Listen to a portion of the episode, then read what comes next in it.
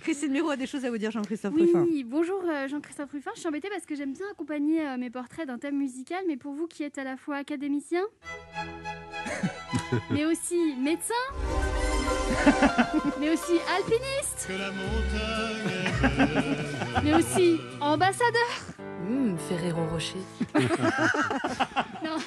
Ce monde un peu fantasmé euh, des cocktails diplomatiques que l'on trouve dans les publicités est aussi présent dans votre nouveau roman, euh, La princesse au petit mois. Alors quand j'ai vu le titre, moi j'ai cru que c'était un livre sur ces femmes parfaites qui ont pourtant un manque d'estime d'elles-mêmes, qu'elles Euh. soignent maladroitement en se montrant en permanence sur les réseaux sociaux.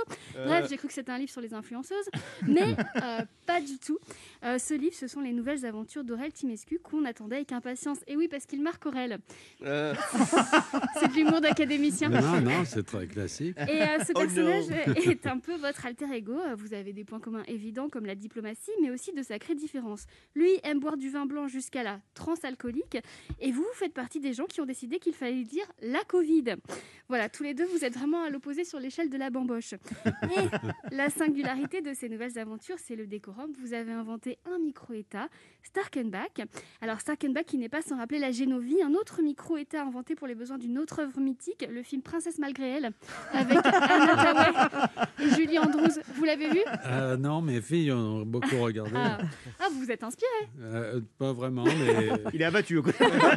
bon, euh, un micro-État, c'est un tout petit pays dont les lois procurent pas mal d'avantages à ceux qui y habitent. hein. On peut citer Andorre, Monaco ou encore le Palais Vivienne. Et euh, même si vous n'y parlez pas du tout euh, du Covid, pardon, de la Covid, moi j'ai- vu un peu une métaphore parce que pendant le premier confinement, on s'est tous un peu retrouvés dans le micro-État de notre, de notre maison.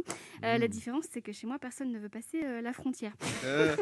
ce studio aussi, c'est un micro-État, une bien belle dictature de démocratie. Anne, tout va bien Vous voulez un verre d'eau Et dans ce récit, C'est une il est- dictature démocratique ici, d'accord oui, une monarchie si vous voulez. parlementaire. oui, maître. Alors, dans ce récit, il est question de la disparition d'une princesse et sans en dire trop, il y a effectivement un côté euh, développement personnel car une question est posée peut-on échapper à son destin? Et c'est là que c'est pratique que ce soit pas une autobiographie parce que je le rappelle, vous des destins, vous en avez eu au moins quatre.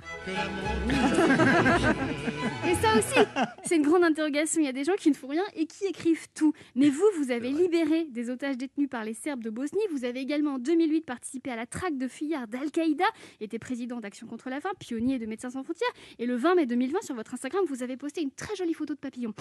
Et quand vous écrivez, c'est pour parler d'un personnage imaginaire dans un pays imaginaire. Certes, à cause de vous, on dit la Covid, mais c'est pour des gens comme vous qu'on dit aussi la modestie. Et si Les réunions de l'ambassadeur sont réputées pour le bon goût du maître de maison.